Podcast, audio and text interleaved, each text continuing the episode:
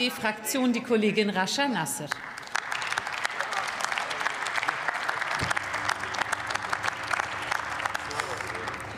Sehr geehrte Frau Präsidentin, meine sehr verehrten Damen und Herren, werte Kolleginnen und Kollegen! Ein Jahr ist seit der Bundestagswahl vergangen. Und für mich war es ehrlich gesagt nie selbstverständlich, dass Menschen wie ich dieses Land politisch mitgestalten. Eine junge Frau aus Dresden mit Migrationsbezug. Dass ich nun tatsächlich hier sein darf, ist für mich jeden Tag aufs Neue ein großes Abenteuer. Und ich will, dass zukünftige Generationen das als selbstverständlich ansehen, hier zu sitzen, denn wir sind hier, um zu bleiben.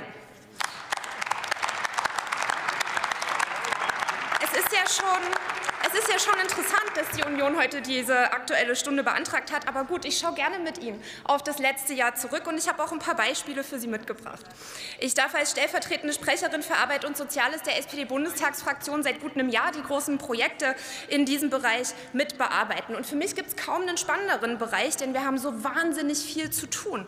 Und ich bin dankbar, mit Hubertus Heil einen Minister im Bundesministerium für Arbeit und Soziales zu wissen, der sich wirklich um die Belange der Menschen kümmert. Wir haben eine stabile Arbeitsmarktlage und auch die sozialversicherungspflichtige Beschäftigung ist gestiegen. Das hat mit kluger und vorausschauender Politik zu tun. Das Kurzarbeitergeld zum Beispiel hat in der Pandemie tausende Arbeitsplätze gerettet. Und ich weiß nicht, ob Sie es schon wieder vergessen haben, aber Sie haben erst gestern gegen die Verlängerung des Kurzarbeitergeldes gestimmt. Wie Sie sich noch in den Betrieben in Ihren Wahlkreisen blicken lassen wollen, das sei ganz Ihnen überlassen. Nächstes Beispiel. Ab morgen werden sechs Millionen Menschen in diesem Land dank der Anhebung des Mindestlohns auf 12 Euro profitieren. Alleine bei mir in Dresden über 51.000 Menschen, in ganz Sachsen über 420.000. Das war ein zentrales Wahlkampfversprechen. Und wir reden eben nicht nur, wir machen. Wer hat sich bei der Abstimmung zum Mindestlohn heldenhaft enthalten? Ausgerechnet die, die Klarheit und Führung verlangen.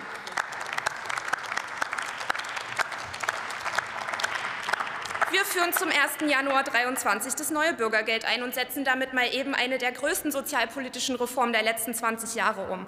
Und da ärgert es mich schon, dass die Debatte hier immer nur auf die Sanktionen und den Regelsatz verengt wird. Den einen ist es immer zu wenig und die anderen wollen munter weiter durchsanktionieren und schwadronieren hier in einer Tour vom bedingungslosen Grundeinkommen. Dass sie diese Lügen immer noch verbreiten und wahrscheinlich selbst sogar noch glauben, stimmt mich wirklich traurig und zeigt noch mal mehr, dass dieses Land nach 16 Jahren CDU im Kanzleramt Kanzleramt nach Veränderungen geächtzt hat.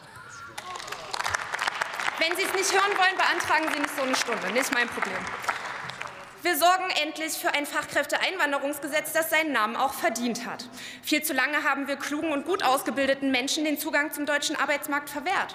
Und deshalb bauen wir Bürokratie ab, vereinfachen Visabestimmungen und werden mit der Chancenkarte ein, ähm, dafür sorgen, dass Menschen hier eine echte Chance für eine eigene Perspektive in Deutschland bekommen.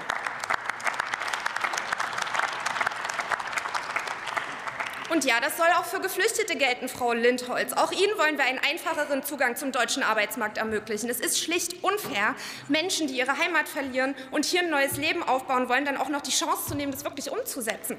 Wir wollen, dass Menschen hier ein selbstbestimmtes Leben führen und sich eine eigene Perspektive aufbauen können.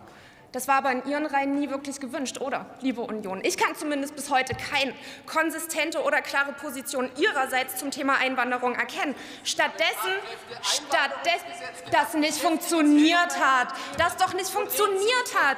Stattdessen Okay, reden wir über Unsinn. Wir haben alle die Aussage Ihres Fraktions- und Parteivorsitzenden vernommen, der letztens allen Ernstes von Sozialtourismus in Bezug auf ukrainische Geflüchtete gesprochen hat. Schämen sollte er sich. Was fällt ihm eigentlich ein?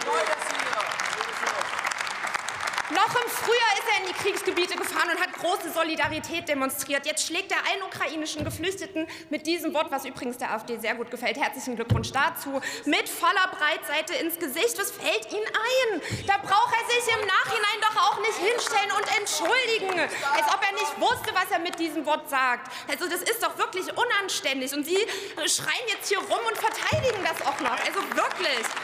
Es mag wirklich unterschiedliche Gründe geben, weshalb Herr Merz in seiner langen politischen Laufbahn noch nie Regierungsverantwortung getragen hat. Aber die letzten Monate und Tage zeigen in jedem Fall, dass es sehr viele sehr gute Gründe gibt, dass Herr Merz niemals Regierungsverantwortung tragen sollte. Ich jedenfalls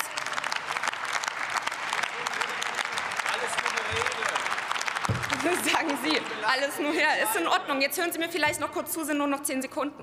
Ich bin dankbar, dass wir einen Bundeskanzler Olaf Scholz haben, der in schwierigen Zeiten standhält und uns besonnen, sachlich und kompetent durch schwieriges Fahrwasser navigiert. Denn es macht eben einen Unterschied, wer regiert. Vielen Dank.